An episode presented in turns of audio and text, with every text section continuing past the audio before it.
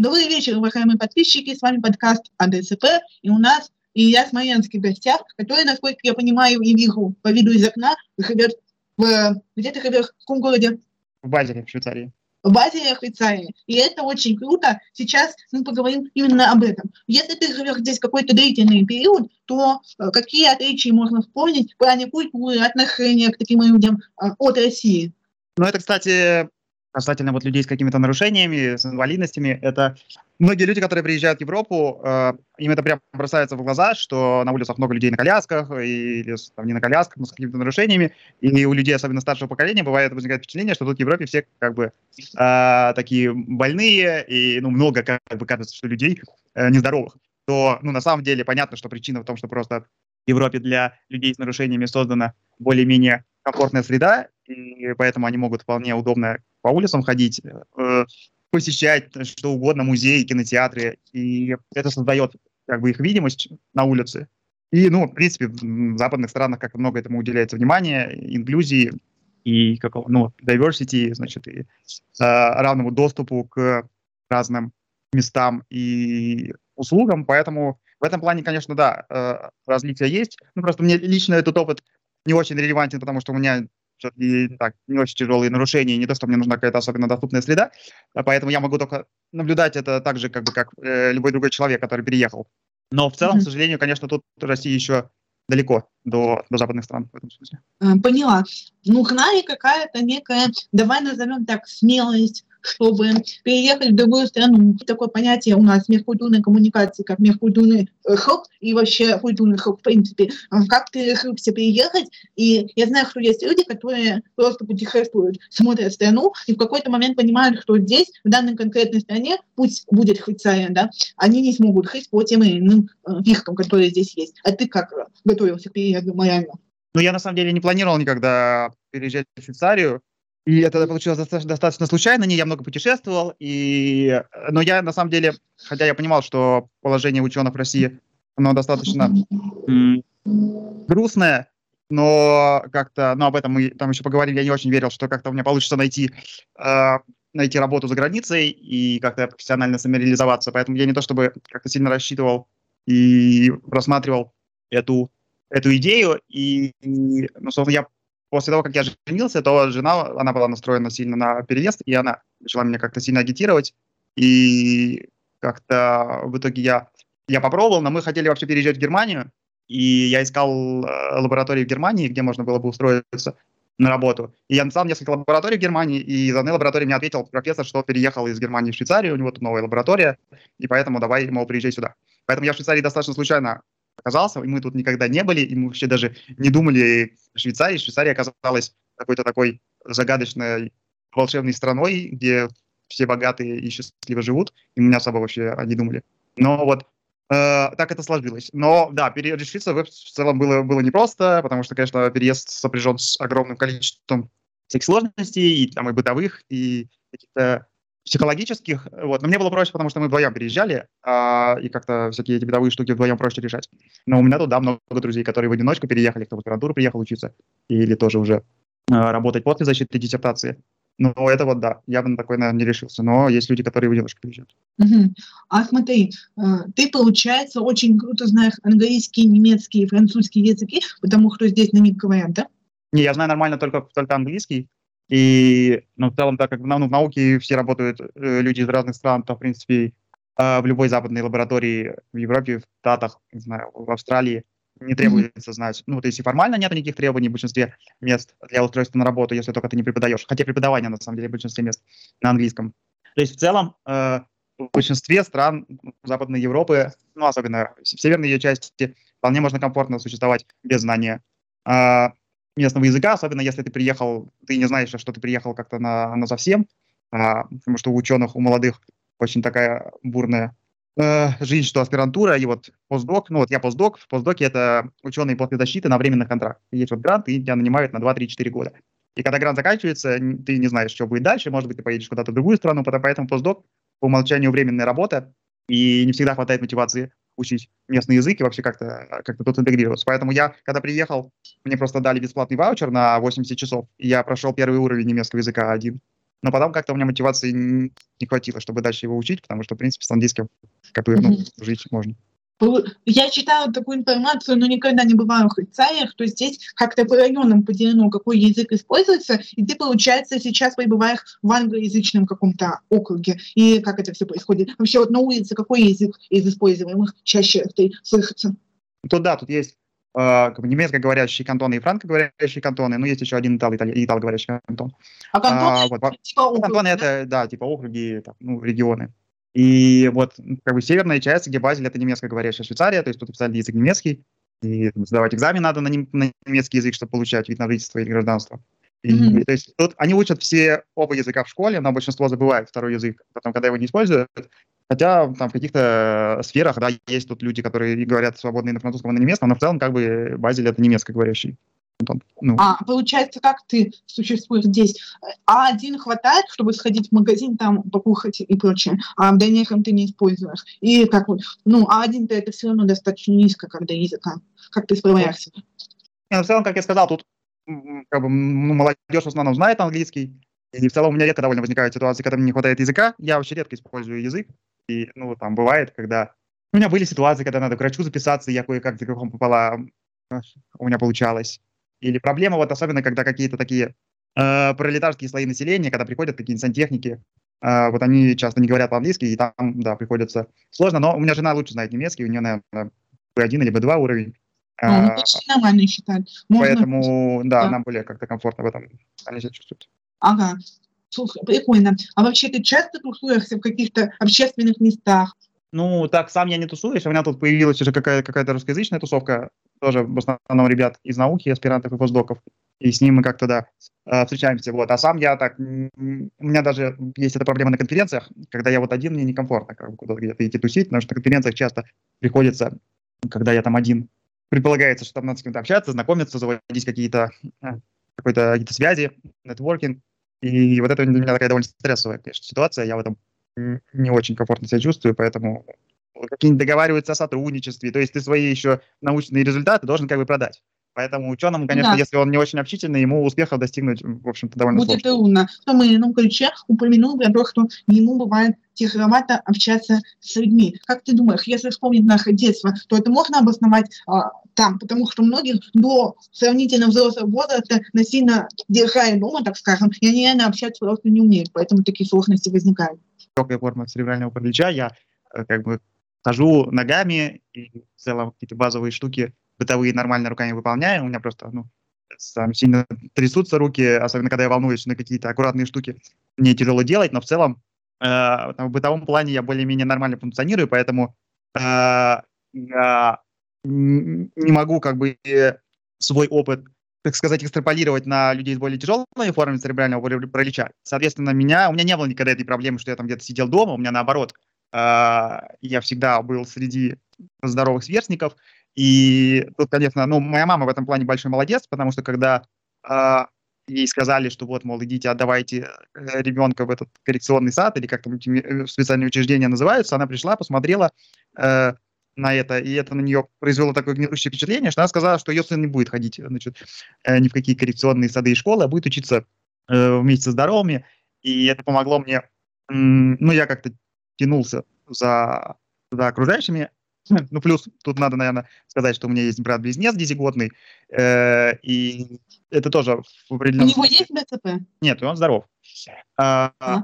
Вот. Ну, я родился вторым, и это как бы ча- часто бывает. Я просто как бы как нейробиолог много чего понятно изучал. Чуть-чуть вот. задохнулся, пока рождался. Да, я, э, оби, меня оби, обила пуповина, и я там как бы, да, родился не дыша. Ага. И вот, и поэтому я был окружен и здоровым братом, и здоровыми сверстниками. И в этом плане у меня не было вот этой штуки, что ты говоришь, что когда родители изолируют детей, боясь. А, но, соответственно, был наоборот много всякого буллинга в подростковом возрасте, и каких-то конфликтов. И э, эта сторона, ну и как бы, короче говоря, возвращаясь к тому, о чем мы начали, что, конечно, это очень сильно повлияло на мое психологическое э, взросление и формирование, во многом мы не можем разделить врожденные факторы и факторы, которые на нас повлияли по, по ходу жизни, но если так пытаться это анализировать, то, разумеется, большая часть моего какого-то там стеснения, стыда, э, и ощущение себя каким-то не таким, она вызвана, да, тем, что мне как бы окружающее общество недвусмысленно говорило, что я не такой, поэтому это потом, э, значит, долгой психотерапии приходится как-то э, исправлять.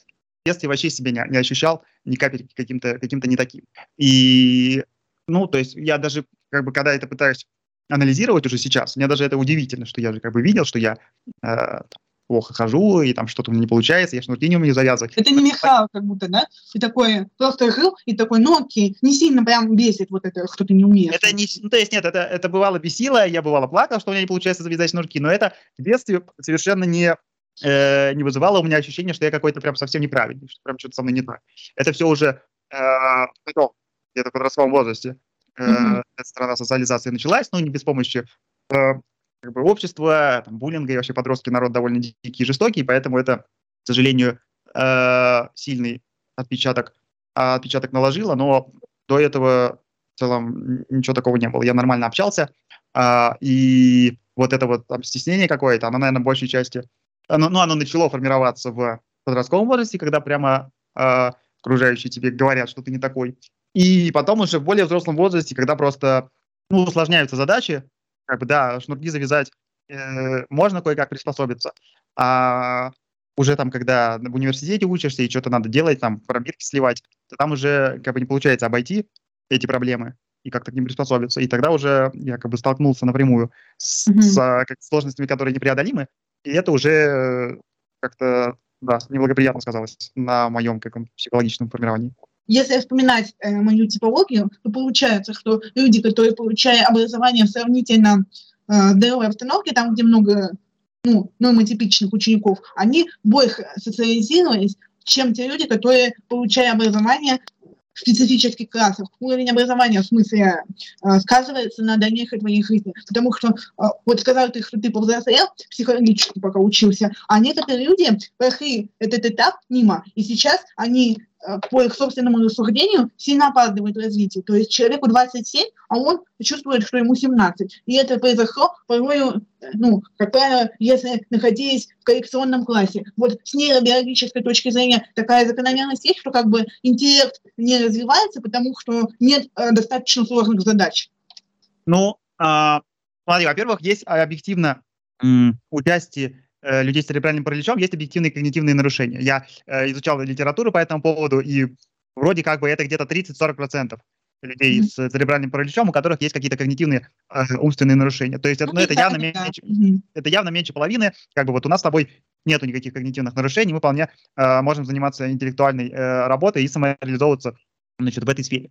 Э, но ты правильно э, мыслишь, что все-таки на интеллектуальное развитие э, влияет не только там, и даже, видимо, не столько то, что заложено природой и генами, но то, как мы, как мы взрослеем. И эта мысль э, э, очень важная про, про то, как учатся дети в обычных школах и вот этих в интернатах. И тут мы э, утыкаемся в слово «инклюзия», про то, что, ну, то, чему, чему очень много внимания уделяется на Западе, а, к сожалению, в России пока внимания уделяется не очень, что, э, то есть, что такое инклюзия? Когда люди какие-то особенные, отличающиеся от условного большинства, с какими-то нарушениями, что они встраиваются а, в общество и существуют вместе с этим обществом. То есть дети с какими-то нарушениями учатся вместе с детьми э, какими-то условно здоровыми. И, то есть тут есть как бы такая морально-социологическая часть, что люди, которые здоровые или нормотипичные, они видят просто, да, что дети видят, что есть вот такие дети с нарушениями, как mm-hmm. вот эта история про то, как в центр вот для детей с расстройством аутистического спектра, которые гуляли на площадке, их оттуда, э, да, выгнали. Вот дети и взрослые, они видят, что есть такие дети, а есть такие дети. И э, когда мы видим вокруг нас разных людей, мы как-то к этому привыкаем, и общество становится там, толерантным и каким-то вообще добрым по отношению к разным людям. То есть есть такая да, сторона э, моральная, что это просто хорошо для общества. С другой стороны, э, есть прям исследования, и э, есть, у меня вот жена брата, она работала в специальном, э, по-моему, детском саду, там какая-то была экспериментальная программа по совместному обучению детей, по-моему, с расстройством аутистического спектра и детей э, нейротипичных, и они вот анализировали, э, как там это все, насколько это помогает. И, разумеется, если ты возьмешь ребенка с какими-то нарушениями и просто запрешь его в интернате, то вряд ли э, это благотворно скажется на развитии этого ребенка. Ну, потому что понятно, зачем, ну, много, э, все говорят про эти, про эти интернаты, и много, там, в газете писали, и вот были интервью и, там, и с Костюченко, и с Бакаидовым, ты, наверное, смотрели про то, что такое это интернат, просто чтобы убрать, да, всех людей каких-то нездоровых. Туда, а, их туда отправляют, да. вот по моему детству. Знаешь, как похоже на то, что даже э, всем плевать на твои интеллектуальные способности, то есть просто ты проходишь вот эту комиссию чисто для того, чтобы ее пройти, но на самом деле плевать на твой. Она уже заранее, когда ты заходишь в здание, ну, в комнату, э, видит, что у тебя ДЦП, такая, ага, понятно, куда его определить. И очень сложно переспорить их в этом моменте. Они сами как бы удивляются, что ребенок нормальный. Вот ну, это просто как бы в обществе есть такой стереотип что ну, общество представляет человека с церебральным параличом как, как бы, ну, человека э, абсолютно вообще недееспособного и неспособного как-то самостоятельно функционировать. У меня, ну, меня, я не помню, что когда-то шла речь там про какие-то коррекционные школы-интернаты, но у меня постоянно каждый мой приход в поликлинику меня задалбывали вопросами, э, типа, где ваша инвалидность, почему у вас нет инвалидности? Э, у, меня не, у меня не было инвалидности, ну, я отвечал, но у меня нет инвалидности, потому что я не инвалид.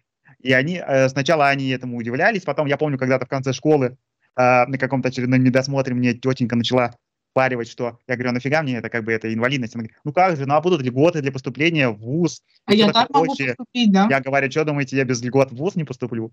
Короче, отношения, вот какое-то, как, вот с этой стороны я столкнулся с этим отношением, что типа, э, ну у нас же такое бюрократическое государство, что как бы должна быть бумажка, а у тебя нет бумажки. И это у людей немного разрывает шаблон, и они прямо как-то даже агрессивные тогда начинают недоумевать, что как бы, что я не инвалид. А, кстати, вот этой темой ты меня удивил. Разве сам человек решает, что он может оформить инвалидность или нет? Просто как сильно. А потом, когда мне исполнилось 18, я просто прошла проходить медосмотр, они такие, «Ну, в целом заболевание не исчезло. Чем, кстати, меня не удивили, ДЦП это не исчезает. И они просто говорят, вот тебе вторая группа, вот мы предъявляем, э, предъявляем тебе справку о инвалидности, соответственно, инвалидность будет сейчас продаваться у тебя, и до конца твоих дней она останется с тобой. То есть никто даже не спросил меня, хочу ли я инвалидность или нет. Я просто, конечно, была оформлена, но вопроса, типа, тебе надо продлевать инвалидность, не звучало. Вот почему оказалось, что у тебя инвалидности нет? Это, кстати, хороший вопрос. То есть, ну, в де... я тоже, как бы, в детстве это было, было довольно тяжелое. Э, э, у меня была социальная ситуация, и тоже все было, ну, непонятно, как все это дело повернется. Мне просто повезло, что я попал к хорошим врачам, но то есть я знаю, что уже в каком-то более-менее сознательном возрасте это была какая-то принципиальная позиция, что я не инвалид. Почему мама сразу этим вопросом не озадачилась, я, честно говоря, даже никогда не задумывался. Просто я знаю, и вот я тоже, понятное дело, не, не так как сам с этим не сталкивался, я только по каким-то рассказам знаю, но я знаю, что люди как раз, даже у тех, кого ноги нету, они ходят и каждый год там, или каждые несколько лет показывают комиссии, что нога не отросла. И это нужно... правда, действительно. А еще знаешь, еще меня тыкнуло? Я всем рассказывала здесь этот прикол, но на подкасте, по-моему, еще ни разу не рассказывала. Короче, у меня день рождения в апреле. И так получилось, что я как человек предусмотрительный, пошла получать инвалидность чуть-чуть заранее, чтобы вот без пенсии не остаться. В марте пошла, меня отправили в область, в Самару. А в марте-то мне было еще 17 лет, 18 не исполнилось. А, я захохлу, и они говорят, ну что, ложись на кушетку и рассказывай, как дела. Я говорю, вот инвалидность, поехала получать. Они такие, а ну-ка вставай. А я сама а, стоять не могу. В кабинете сидит три доктора. Они все слышат этот разговор. Я говорю, я не могу вставать, ну, короче, отказалась игра продолжать на этой кушетке. Первый врач отходит, там что-то записал. Идет второй врач, который слышал весь разговор, напомню, и говорит, а ну-ка вставай. Я говорю, а я поехать ему не могу, спустя 5 секунд встать. А, третий врач идет, еще 5 секунд проходит, он говорит, ты точно не встанешь? Нет, я, я говорю, я сто процентов не собираюсь вставать. И говорю, ребята, к чему вообще все это было? Ну, они говорят, а мы пытаемся тебя раскрыть, вдруг ты притворяешься? Я говорю, да, конечно, ДЦП не самое сладкое заболевание, а я притворяюсь, чтобы вы мне инвалидность прописали ради пенсии, которая прожиточный минимум. Как так можно думать вообще, э, что человек постоянно притворяется? Я просто не понимаю. И как можно притвориться, что у тебя ДЦП? Да, к сожалению, эта система, она, ну, ты сказала, это врачи, но врачи тоже понятно, что врачи там у нас Почему? устав, системе, да, да, да. злые, но они очень часто совершенно лишены какой-то эмпатии, и с людьми, в том числе вот с церебральным параличом, обращаются как-то как совершенно немыслимо. Я помню, я помню одну такую ситуацию. Э, мне было, я был, наверное, в начальной школе еще, то есть мне было типа там лет 8-10. И мы пошли на какой-то там очередной медосмотр, нужно было сдать кровь из пальца. И потом я уже, когда повзрослее стал и как-то стал поувереннее себя чувствовать в общении со всякими этими товарищами, я, э, э, то есть обычно кровь берут из левого пальца, а я говорил, типа, мне из левого неудобно, можно, пожалуйста, из правого. Обычно, как бы, э, никаких проблем с этим не возникало. И вот, а тогда еще не, ну, у меня просто левая рука, она так там плохо а, разворачивается, и вот она, значит, берет мою руку, и что-то такая, типа, господи, что ты как будто парализованный. А, То есть отношение, было, отношение было вот, вот такое. Но я тогда был мелкий, поэтому я, понятное дело, ничего по этому поводу э, э, сделать, сделать не мог. Но мне как-то это врезалось в память, что вот медицинский персонал, он как-то вот... Э, него... Это, кстати, проблема тоже, которая интересно обсудить, что у нас люди, которые по долгу службы вообще-то должны общаться с э, самыми разными людьми, врачи, учителя, какие-то там воспитатели, соцработники, они в большинстве своем, хотя, казалось бы, они там учатся в пединститутах или в медицинских университетах, они их специально никто, видимо, не учит. Ну, то есть врачей вроде как учат, но, видимо, это у них как-то не у всех остается. Но кажется, что людей м- вообще не учат как-то взаимодействовать адекватно, бережно и экологично с там, вот, людьми с инвалидностью, с людьми с э, какими-то ментальными расстройствами. Ну, короче, общество, э, понятное дело, этих людей не очень как-то э, бережет, не уважает, не бережет. И ну, тут нужны какие-то системные как бы меры, как-то надо учить этих людей. Э, да, не хватает дискурса как раз. Я изучаю дискурс, то есть, э, вот, э, допустим, чтобы просто было объяснить, все, что у нас существует вокруг, это есть э, дискурс, потому что оно в какой-то степени отражает реальность. То есть, если брать дискурс ДЦП, то там получается это, как о нас говорят в социальных сетях, на том же Ютубе, что я написала, э, на том же ТикТоке и прочее, а какие у нас есть изображения, стереотипы, вот это вот все входит туда. И если так посмотреть, то э, я сейчас не нашла даже никакого русскоязычного гайда, а англоязычные гайды такие есть. Как общаться с матерью ребенка с ДЦП, как доносить, что у вашего ребенка такой диагноз, такой информации нету вообще в русскоязычном сегменте. И как общаться с самим человеком с ДЦП в процессе жизни, как ему сказать, что это такое заболевание, при котором ты не можешь делать определенных вещей. Ты имеешь в виду гайды для врачей или вообще? Ну да, такие гайды вот как памятки. Ну да, да, это проблема, что потому что я я тут в Базеле э, работаю, у нас лаборатория в департаменте биомедицины, и этот департамент, он находится в больнице. То есть мы как бы ну, ученые, но мы физически находимся в больнице, и этот департамент, он совместно университета и больницы.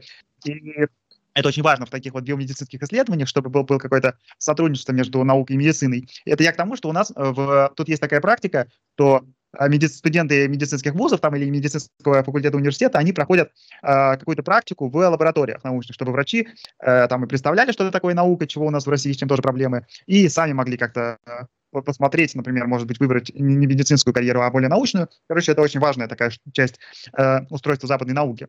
И поэтому мне довелось пообщаться тут немного как бы с местными врачами швейцарскими, э, кто помоложе, кто постарше, и у них вот прямо есть курсы, как общаться, как общаться с родителями. Ну вот, допустим, там, как, как сказать родителям, что у них у ребенка, я не знаю, онкология или еще что-то. То есть этому прямо надо учить. Да, э, есть отдельное обучение вообще по хорошему счету. Они должны его пройти и получить сертификацию. Но я провела элементарный эксперимент. Беру э, такой поисковик, как Яндекс, ну, он же российский все-таки. Вот я взяла Яндекс и пишу, вот э, просто, памятки э, для родителей детей с ДЦП, и памятки для самих детей с ДЦП. Нашлось там сколько, 7 миллиардов запросов пусть будет, и я захожу вот э, в картинке, во вкладку, и что я там вижу? Это просто идет слайд-шоу с какой-то медицинской конференции, где написано, что такое ДЦП. То и я могу тебе примерно ответить, почему об аутическом спектре говорят все чуть-чуть больше. Это очень легко представить себе, с ними просто ходят каждый день гулять, и даже если он там как-то странно себя ведет, то окружение его примерно знает. Ребят, привет. Дело в том, что нам пришлось сделать еще один съемочный день, где мы с Ильей обсудили уже некоторые другие вопросы. Почему так произошло? Все дело в том, что при монтаже я обнаружил вот такую вот штучку о том, что у нас записалась видеодорожка, но не записалась аудио. Поэтому, пацаны, ну вы ёбите. Но теперь я ставил мнение и сделала новую интересную вещь. Включила диктофон и Audacity параллельно с тем, пока мы болтали с Ильей, и теперь аудиодорожки будут всегда сохраняться вне зависимости от видео. Поэтому каждый новый день нас учит строчно. Я накосячила, но видео в итоге получилось, как я надеюсь. Как ты думаешь, почему э, существует эта неравномерность в связи с диагнозами, то, что одни диагнозы чаще встречаются на глазах у людей, а другие чуть менее? Зависит в том числе от того, насколько просто э, ярко проявляются э, какие-то просто субъективные в смысле отношения общества, сегментизации и всего такого, а есть просто доступные следы, и как бы люди с ну, с, и с аутизмом, с другими какими-то психическими расстройствами у них есть проблема какого-то отношения с сообществу, но, но у них нет таких, такого количества объективных барьеров, как у людей с а, какими-то формами, ну, более такой длительной, что ли, инвалидности, ну, вроде церебрального паралича. То есть люди с церебральным параличом же часто сидят дома, потому что им как бы э, либо просто из дома не выйти, либо если выйти, то там просто на каждом шагу лестницы и всякие другие барьеры, поэтому тут просто есть и другие факторы.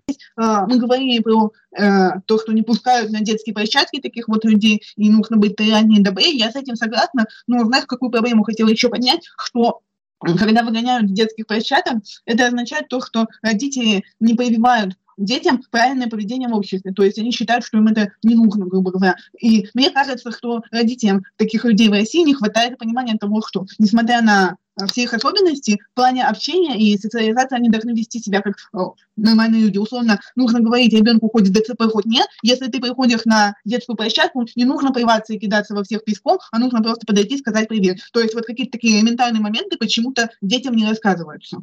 Не обращал внимания на такое? Ну, ну да, но это же и есть как бы то, что мы понимаем по словам инклюзия, что люди с различными особенностями, с нарушениями, заболеваниями, они как бы, полностью полноценно вовлечены в жизни общества, и, соответственно, это такой двусторонний процесс, что и с этими детьми так и работают для того, чтобы их социализировать, и они стали э, полноценными членами общества, и чтобы общество тоже э, к этим людям относилось так же, как ко всем другим членам общества. Это яркий пример а, страха что люди, ну, у шизофрении может быть еще даже больше, это выражено, что люди, у людей куча каких-то стереотипов, большая часть из которых не имеет никакого отношения к реальности, часть э, детей с расстройством аутистического спектра может как-то себя непредсказуемо вести, проявлять какую-то внезапную агрессию, но на самом деле это не то, чтобы прям как бы их а, нормальный паттерн поведения. И у нас потому что, ну, как бы ладно, просто родители, у нас же и учителя школьные, очень так как-то не подготовлены к э, вообще не то что обучению, а к любому взаимодействию с какими-то такими детьми.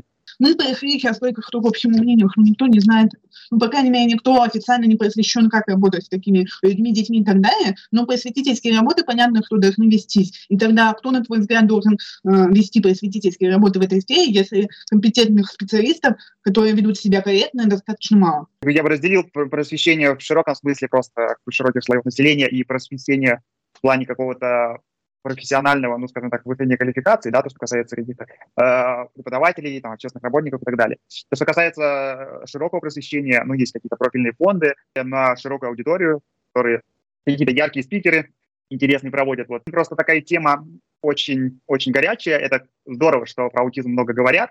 Это очень такая какая-то постсоциальная то ли проблема, во многом, наверное, потому что вот эти, эти истории про детей, которых выгнали из детской площадки, ну, то есть это может быть даже немного удивительно, что именно вот аутизм это прям такое, он в авангарде, в авангарде, я бы сказал, всей этой работы в, в области инклюзии, и это классно, что про аутизм столько говорят, хотелось бы, чтобы и про другие заболевания и расстройства э, тоже говорили побольше, раз уж мы тут про церебральный паралич говорим, то и вот про него, как что я прям борюсь в этой, в этой теме, но мне кажется, что про него сильно меньше какого-то такого широкого обсуждения, чем ну, про да. аутизм.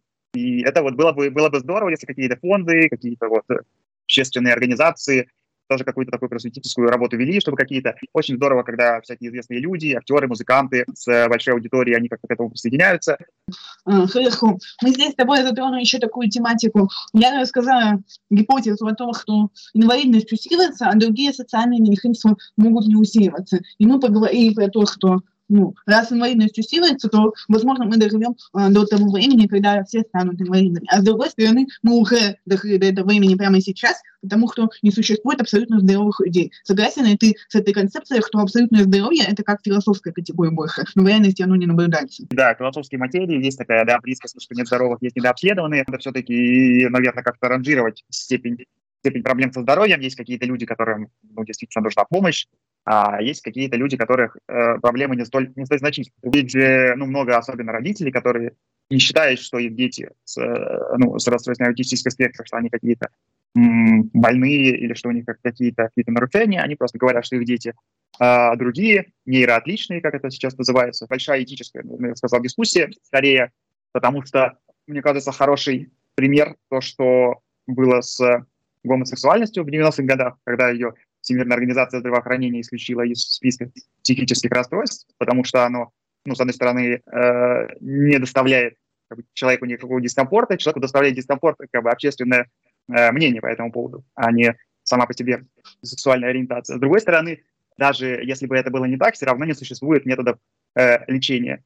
Если, если состояние не вредит самому человеку, не, не делает его опасным для окружающих, с одной стороны, а с другой стороны мы все равно не можем ничего с этим состоянием как бы сделать, то, наверное, э, резонно это состояние не считать каким-то отклонением и расстройством, пытаться его как-то лечить. Все-таки многим людям с аутистическими какими-то симптомами им и самим тяжело в, в обществе функционировать и взаимодействовать с людьми, и людям окружающим может быть сложно. Поэтому, хотя мы, ну, как бы у нас нет какого-то лечения, да, аутизм мы даже, я бы сказал, не говорим, я тут не хочу э, вдаваться, я все-таки не врач, не психиатр, но мы, строго говоря, не лечим аутизм, мы помогаем э, людям в долгой психотерапии как- как-то адаптироваться к этому миру, но мы это состояние же не лечим, поэтому, да, этот вопрос м- такой дискуссионный. Ну да, существует определенная группа людей с инвалидностью, которые говорят, что э, их врожденное заболевание любое, будь то, допустим, спина бифида, ДЦП или какое-то э, заболевание, которое у них есть, а, его нельзя считать отклонением от нормы, потому что они с ним живут. И когда я спрашиваю их, чем вы болеете в бытовом дискурсе, они говорят, что вопрос задан некорректно, так как они не считают, что они чем-то болеют. Я не против, чтобы люди сами себя так идентифицировали, мне все-таки кажется, что если мы конкретно говорим про церебральный паралич, то это состояние, ну, я все-таки не невролог, мне тут, кроме как на свой опыт, тяжело а опираться. Мое состояние здоровья требует от меня каких-то э, усилий по поддержанию здоровья. Я хожу на физиотерапию раз в неделю. До этого еще, когда я Питер жил, я много там всяких процедур разных делал уже там, во взрослом даже возрасте, в студенческие времена. То есть это состояние, этот диагноз, он влияет, во-первых, он влияет на мою жизнь, во-вторых, я там можно спорить, называется это лечением или не называется, но я так или иначе предпринимаю какие-то усилия для м, улучшения или хотя бы стабилизации со своего состояния здоровья. В этом смысле, как бы, я считаю, да, что это болезнь, это вот медицинское состояние, которое требует каких-то э, каких усилий. Если у человека есть какие-то особенности э, функционирования его организма, которые абсолютно никаким образом не мешают ему жить, ну, он как-то адаптировался, привык, э, какие-то придумал себе привычки, и его это абсолютно никак не беспокоит, не требует от него каких-то усилий, просто, но он, тем не менее, как-то отличается от условной нормы, то, ну, ради бога, если человеку комфортно, комфортнее чувствовать себя здоровым, просто каким-то отличающимся, ну, окей, если он никак не взаимодействует с системой здравоохранения, ради бога. Ну, это немного, мне кажется, так проще говорить. А, то есть, на самом деле, все понимают, что некая болезнь присутствует, но а, так как они ведут сравнительно полноценную жизнь в целом, то есть имеют там занятость, семьи, какие-то ресурсы финансовые, эмоциональные и прочее, они могут считать себя сравнительно здоровыми людьми, потому что в таком глобальном смысле этого слова они не отличаются. Э, затронут интересный момент про, если твои симптомы не, обращ... не обращают к тебе жизнь. У меня тоже так было, бывает такое, что при ДЦП возникают сопутствующие заболевания. Я, например, очень долго не знаю, что у меня астигматизм, но когда я узнала, я поняла, что на самом-то деле это плохо, потому что, оказывается, я не вижу черт лица, и оказывается, это является не нормой. Твое состояние тебя э, не угнетает просто потому, что ты э, не знаешь, что ты пребываешь в ненормальном состоянии. Конечно, субъективно, и я с другом психиатром тоже это обсуждал, потому что там особенно эта грань психиатрии между нормой и расстройством такая максимально размытая, ключевым таким рубежом между разделением между э, расстройством и нормой является, как бы, насколько эти симптомы вообще мешают человеку жить, мешают ему нормальной социализации, то есть они доставляют комфорт либо ему самому, либо окружающим, окружающим его людям. Поэтому, ну да, это ну, много, много всяких философских э, размышлений о том, что люди, которые вот с тяжелыми, тяжелыми м- когнитивными нарушениями, сейчас, насколько я знаю, не употребляют термин умственная отсталость, есть какой-то более инклюзивный термин, я, правда, забыл. Но вот э, такие люди, они могут, м- мы не знаем, они насколько самим вообще дискомфортно от того, что у них вот такой уровень развития на уровне детей. Они, может, на самом деле счастливы, и все у них как бы окей. Ну, мне кажется, было бы интересным сделать а, такой момент, как на выборах, и где есть, когда тебя просят укажите свою национальность, то есть не такая физиологическая национальность, а кем ты себя считаешь. Такой запрос можно, например, провести среди людей а, с инвалидностью, спросить, а считаете ли вы себя людьми с инвалидностью, или у вас а, все хорошо. Это будет такая, ну, внутренняя картина болезни, наверное. И, ну, кстати, э, да, ну, э, исследования, я просто не вчитывалась. Не знаю, но на самом деле это интересный вопрос именно про самоидентификацию людей в этом смысле. А, мне тут, тут интересно, если в этой терминологии копаться, то часто интересно сравнить, э, как разные слова в разных языках устроены. И как бы, по-английски про людей вот, с какими-то такими нарушениями говорят disabled, disability, нарушение. И э, вот ну, для меня э, очевидно, что disability и инвалидность это не одно и то же. Как бы для меня, э, я никогда в жизни не считал себя инвалидом, потому что, может быть, отчасти потому, что инвалидность еще от нее веет каким-то э, какой-то бюрократии. Вот тебе присвоили инвалидность, и ты, значит, инвалид. Так присвоили инвалидность, ты, мол, не инвалид. С другой стороны, э, у слова инвалид очень такой тяжелый груз э, какой-то оценки и стигматизации. Обзывательство какое-то, да. И как бы не хочется себя, себя считать инвалидом. И я себя никогда не считал инвалидом, ни, как бы, ни, ни, никоим образом. Я, когда вот я год-полтора назад начал всю эту немножко активистскую деятельность по поводу, ну, стал рассказывать про свое, про свое здоровье, про свою, значит, историю, как я наукой занимаюсь. Э, и то я постепенно как-то себе присвоил, ну, не слово инвалид, но слово, значит, disabled. Ну, то есть disabled буквально же значит, что ты что-то не можешь делать. Тут есть какие-то, ну, disability — это невозможность, неспособность, если дословно переводить. И так как у меня есть какие-то что-то, что я не могу, то оно, получается, можно назвать словом disability. И с другой стороны, я вот, когда сейчас более стал активно заниматься какой-то вот этой активистской э, работой в, ну, внутри научного сообщества, я вот есть такая организация, называется Alba Network, э, которая как-то пропагандирует и э, стремится к... Это по-английски называется Diversity, Equity and Inclusion, то есть разнообразие, равенство и инклюзия. А, вот Альба именно среди ну, нейробиологического сообщества этим занимается. И я присоединился, там есть группа, называется Disability and Accessibility, то есть вот, значит, нарушение, ну или инвалидность, если мы по-русски говорим, и доступность, что ли, среды. И там, когда там есть какие-то другие ребята с э, другими нарушениями, и там внезапно я осознал такую штуку, которая, если ее как-то начинать о ней задумываться, она кажется очевидной, но для меня это было прямо открытие, что э, мы вот, особенно если мы тут вот в твоем этом э, сообществе объединены либо церебральным параличом, либо какими-то с похожими смежными э, диагнозами, то мы воспринимаем вот там, инвалидность или дизабилити как в первую очередь какие-то двигательные нарушения людей в колясках в инвалидных, которые как-то плохо ходят, э, тяжело значит, манипулируют руками и все такое прочее. И я тоже, для меня образ вот, uh, disabled person был он именно таким. А тут я вот в это сообщество как-то включился, и у меня прям вот просто это было для меня открытие, что вообще-то говоря, disability — это очень широкий спектр разных проблем со здоровьем. В принципе, люди и с техническими нарушениями, и там с диабетом, и с э, любыми другими с проблемами с сердцем. Оно, ну, я вот опять говорю, что по русское слово инвалидность, оно мне не нравится, потому что оно слишком такое узкое и стигматизирующее. Но вот английское слово disability, оно, в принципе, про любые нарушения здоровья, которые так или иначе мешают человеку полноценно функционировать. Ага. И... Как бы тогда ты заменил, э, если бы это было возможно, слово инвалидность, что бы ты сказал вместо него? По сути, любой термин, который сейчас существует, что инвалид, кто человек с инвалидностью, кто человек с нарушениями, кто там э, человек с ограниченными возможностями. Находятся люди, которые все эти термины считают обидными. И в связи с этим вопрос, как бы ты заменил, во-первых, и во-вторых, возможно ли придумать наименование, которое окажется для всех необидным? Ну, это, конечно, сложный вопрос, э, и мы чем дальше наше общество как-то развивается по этому пути толерантности и инклюзии, тем больше терминов мы э, отметаем и заменяем их на какие-то другие. То есть был у нас термин, э, значит, маниакальный депрессивный психоз. Мы решили, что этот термин как бы стигматизирующий и какой-то не очень уважительный, мы заменили его на биполярное расстройство. И теперь никто, ну, по крайней мере, в профессиональном сообществе не говорит про маниакально-депрессивный психоз. И вот с, с медицинскими терминами так происходит периодически, когда мы пересматриваем их не только на основе каких-то медицинских э, факторов и причин, но и на основе сугубо таких вот общественных. Соответственно, э, слово, э, слово инвалид мне не нравится, потому что если перевести, что такое invalid, это значит недействительный.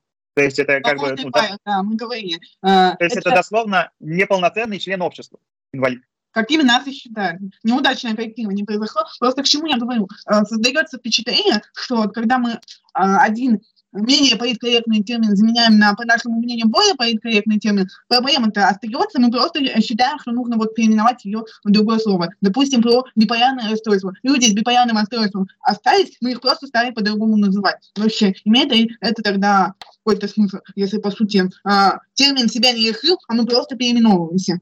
Не, ну термин себя не может изжить, покуда есть люди, которых мы диагностируем э, этим термином. Тут как бы цель именно про то, что этот э, термин, он укладывался в наши современные какие-то представления о, об инклюзивности, чтобы он этих э, людей как бы не оскорблял. Я понимаю, что это на самом деле э, сложная задача, потому что у нас чем дальше, тем быстрее все эти этические нормы меняются. Я вот сказал, что как бы, многие... Э, важная, э, но не медицинская дискуссия, потому что все равно есть люди с более выраженными симптомами э, какого угодно расстройства заболевания, которых мы вынуждены как-то обозначить, э, там, хотя бы для того, чтобы как-то медицина могла с ними взаимодействовать, чтобы мы им могли лекарства назначать. Без диагноза мы это сделать не можем. Поэтому, э, ну, да, все равно как бы от этого не деться. Медицина, вообще психиатрия в частности, она и психология, она вся состоит из какой-то классификации, как бы условно эта классификация не была. А тогда имеет ли смысл разделять э, медицинские наименования, которые нам нужны для классификации, и просто бытовые? В того смысле этот термин приобретает несколько другие контексты, вроде ты бог какой-то безработный, маргинальный, преступный и так далее, и так далее. Может быть, нам стоит оставить научную сферу э, с той терминологией, которая есть, а для бытовой сферы как, э, какие-то новые придумать. Просто развитие дискурса. Потому что я считаю, что инвалид с медицинской точки зрения и инвалид э, тот, какой-нибудь образ, это две разные вещи. В школе, например, работал 8 лет. Я постоянно объяснял детям, что не надо обзываться медицинскими терминами. Но это огромная, на самом деле, проблема русского языка, что у нас большинство оскорблений, э, они либо как бы матерные, и их в приличном обществе не ставят, а те, которые в приличном обществе более-менее можно сказать, большинство из них – это диагноз. Либо бывшие диагнозы, которые уже в медицинской, медицинской терминологии не используются, но э, у них шлейф как бы вот такой оскорбительный. Все эти слова, типа там дебил, кретин, олигофрен, да, он аутист, это все, это все, э, насколько я знаю, что э, там, идиотия, дебилизм и имбецилия эту, эти вроде термины из медицинской классификации убрали, но все равно у них шлейф какой-то вот умственной отсталости, каких-то психических э, отклонений от нормы. И в этом смысле это работа ну, просветительская, о том, с чего мы начали, учить детей в школе, что не надо называться такими вот словами, которые э, происходят из медицинских диагнозов. Окей, я поняла. Но вот, допустим, ты говоришь детям, и сейчас представим, что я дети. Нельзя обзываться медицинскими терминами. Как тогда обзываться? Потому что существует ситуация, когда нужно сказать, э, мы же не скажем ах, ты такой глупенький. И хочется сказать идиот, потому что это более экспрессивно. Это правда. Я, на самом деле, тоже много размышлял, что у нас что нужно, разумеется, чем-то эти слова заменить. А, и, ну, есть э, как компромиссный вариант, тоже он, он кого-то а, а, а, оскорбляет. Но оскорбляет он не людей, а невидных животных, что, конечно, не идеально, но все. Поэтому э, мне по душе вот обзывательство типа там олень, пингвин. Упрям, как осел, всегда говоря. Глупый, как осел, твердят все подряд, все подряд указать на чье-то невысокое, невысокий уровень интеллекта, я обычно говорю про него дегенерат. Дегенерат – это слово оскорбляет только парадигмических червей, которые деградировали в ходе своей парадигмической эволюции. И, ну, на мой взгляд, это цена, которую можно заплатить за удовольствие кого-нибудь оскорбить.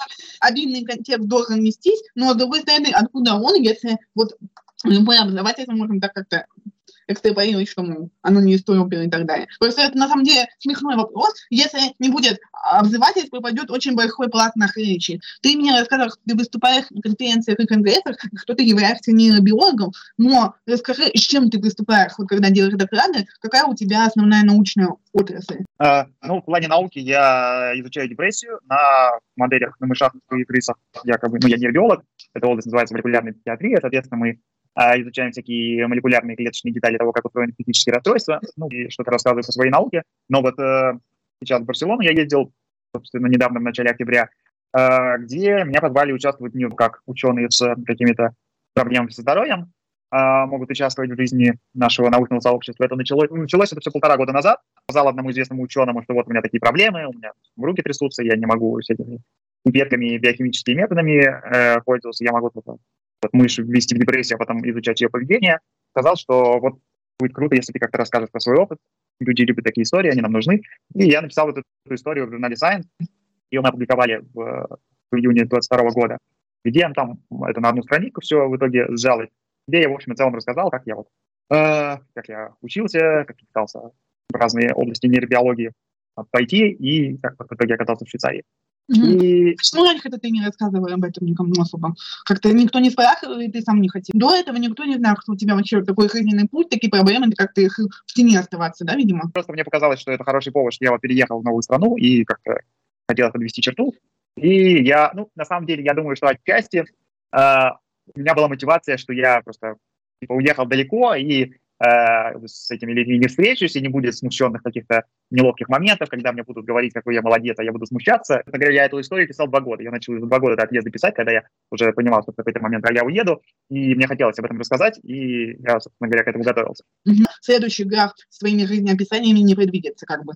Ну, я там в целом все рассказал. Не, на самом деле мне интересно об этом рассказывать, просто мне ну, теперь мне интересно не просто об этом рассказывать, ну, потому что я уже как бы рассказал. Э, еще я и так это там довольно многословно рассказал, и делать это еще более многословно, наверное, уже не стоит. Мне просто, мне на самом деле это нравится, интересно этим заниматься э, активностью, потому что и то первое, это первая моя история, и публикация в Science, она довольно как бы, большой отклик э, нашла, и много людей писали, что это как-то им помогло. Я сам понятно, что в детстве постоянно какие-то вот эти истории успеха где-то вокруг, как там кто-то молодец, и на меня они действовали uh, чаще наоборот как-то они меня расстраивали, потому что я себя сравнивал вот с этими людьми, и мне казалось, вот они такие клевые, молодцы, и всего добились, а я нифига не молодец. Я и... чувствовал себя, ну, после того, как они стали писать «Спасибо, я, ты очень классный, вот мы вдохновились», что-то такое.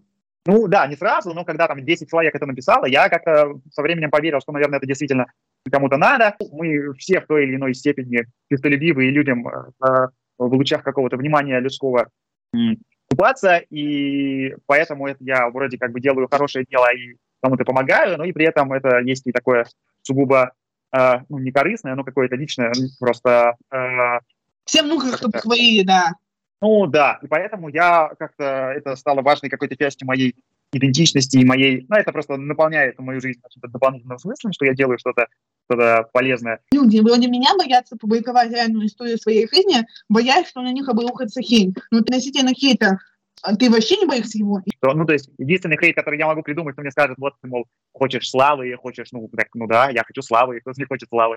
Если хейт в том, что я, как бы, гонюсь за, за каким-то э, за какой-то народной любовью, ну, как бы я этого особо, особо и не скрываю, поэтому... Ну, ты особо а... не понял, ты просто такой, рассказали, что людям понравилось, ну, как бы все, ты же не как Николай Басков просто купаешься в букете. Ну, ну, как бы, ну, да, я вот делаю то, что, то, что вот считаю, э, как бы, правильно, какие-то реалистичные ролевые модели. Потому что у нас в основном э, люди, которые э, известны своей вот такой какой-то историей с, с какими-то нарушениями, какими-то сложностями, Э, это люди, ну, там, типа, да, Стивен Хокинг или Ник Вуйчич, которыми людям сложно себя ассоциировать. Эти люди кажутся как бы инопланетянами, которые никакая, ну, тут нет ничего такого как бы космического. В этом смысле даже скорее хорошо, что у меня не супер тяжелая форма церебрального паралича, то потому что ее а, могут на себя примерить люди как бы, ну, с какой-то более похожей на меня состоянием здоровья. Простые истории, они тоже становились публичными, чтобы люди могли как-то на себя примерить. Э, ты сейчас только что назвал, молодец, еще одну причину, по которой я открыла подкаст. Основная борьба э, с участниками у меня такая, они говорят, ну мы же неизвестные, зачем ты будешь нас приглашать на интервью, мы просто тут, э, ну что такого, так мне нужно, чтобы мы были неизвестными, чтобы люди, которые нас будут смотреть, они понимали, ага, что можно заниматься, допустим, витражной там живописью, ассоциировать с гостями себя, гости должны быть среднестатистическими нет смысла соревноваться, у кого более значит, тяжелое детство и более сложная жизнь, потому что в этом соревновании нет победителей. И она именно в том и состоит, что когда симптомы не очень выражены, то велик соблазн эти симптомы скрыть и притвориться, что с тобой как бы все нормально. И с э, такими более легкими сим- симптомами тоже э, как-то выходили на свет и показывались. И вот это вот, потому что штука, мне кажется, важно, чтобы не только э, тяжелые симптомы обсуждались и сложности людей, э, которые не могут передвигаться самостоятельно, но и сложности людей, которые вот ну, более, может быть, здоровы, но у которых есть какие-то какие-то преграды, барьеры и сложности, с которыми не сталкиваются другие люди. То есть у разных людей разные сложности, и хорошо бы нам этих разных людей показывать и разные сложности тоже подсвечивать, обсуждать. Угу. Ну, еще одна из тем, которую мы обсудили, э, это по реабилитации. По-моему, в тот раз мы приходили к выводу о том, что э, она должна быть в жизни нас, потому что ну, чтобы наше состояние держалось в каких-то стабильных пределах. Но при этом не стоит на ней зацикливаться. Как бы ты прокомментировал ту ситуацию, когда существуют взрослые люди, которые говорят, например, эти цитаты можно найти у меня в комментариях, что да нафига в их образование, лучше мы будем ходить. Но по факту ходить настолько полноценно, как это делают люди без ДЦП, невозможно. И вот, что бы ты посоветовал людям, которые пытаются найти грань между реабилитацией и жизнью, work-life balance только с точки зрения реабилитации? Ну, какая-то странная ложная дихотомия, типа, или высшее образование, или ходить. Как бы какая-то когнитивная сфера — это то, где мы можем быть ну, на равных с людьми, у которых нет двигательных каких-то нарушений. Вот у меня, ну, мне там, я, есть какие-то сложности двигательного плана, мне там сложно много ходить, у меня руки не идеально работают, что-то не могу делать, но я, тем не менее, вот ученый, я там могу писать статьи научные, лекции давать. Когда мы в каких-то сферах не можем преуспеть, нам очень хочется найти какие-то другие сферы, где мы будем чувствовать себя, там, ну, если не лучше всех, то хотя бы как-то, ну, более-менее нормально функционировать.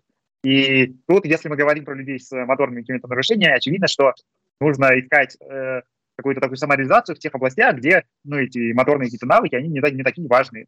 Самое очевидное – это то, что связано с ну, какой-то когнитивными областями, вот там наукой, можно каким-то искусством заниматься. Ну, понятно, что не, не любым, где-то есть все равно ограничения. Конечно, я когда выступаю, я волнуюсь, и у меня присутствуют руки, но мне потребовалось какое-то какое время, чтобы убедить себя, что вообще-то у людей без церебрального паралича тоже часто... От волнения еще как не слабо, От волнения руки. На самом деле это важная, э, важная часть как бы такой психологической работы, ну, в том числе психотерапии, чтобы не экстраполировать слишком сильно свой диагноз на, на всю свою жизнь. Что... Есть еще такой пример, некоторые люди мне писали сообщения грустные о том, что вот мы такие криворучки, мы там разбиваем часто случайно посуду, ходятся миллионы абсолютно здоровых людей, которые просто берут их, кто-то разбивают, разливают, проливают и так далее. Ну, Ой, хорошо поели. Пойду отдохну.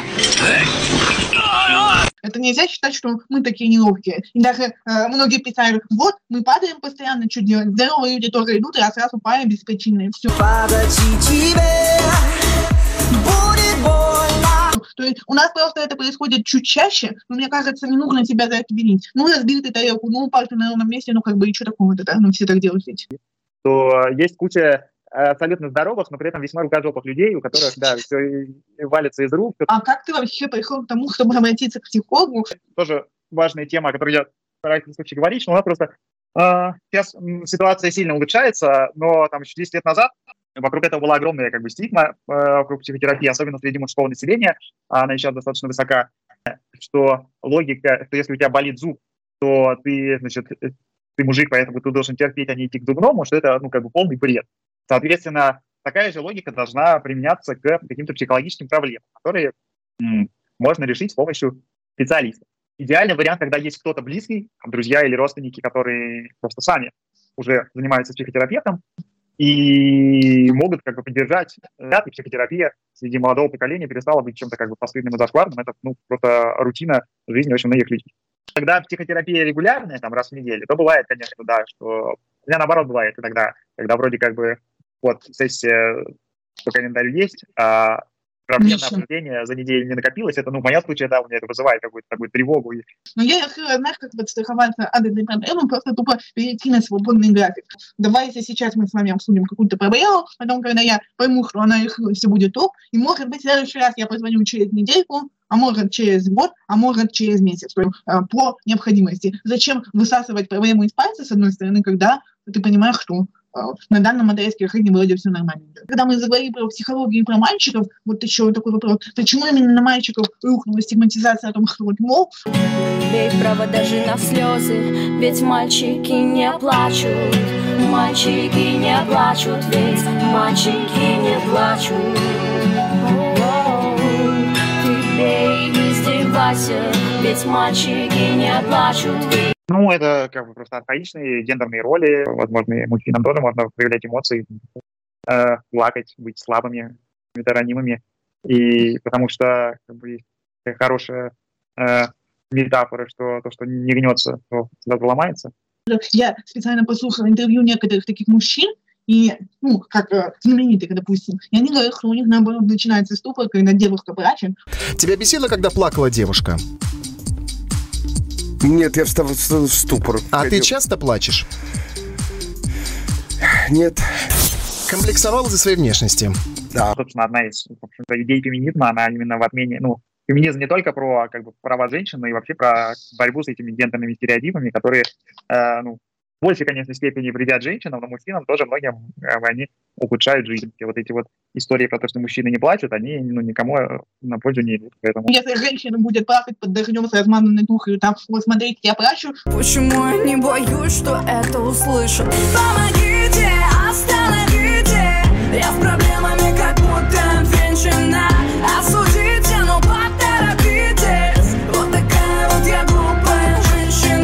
Мужчина зайдет в какую-то темненькую пещерочку, где никого нет, и там тихохонько, очень незаметненько call?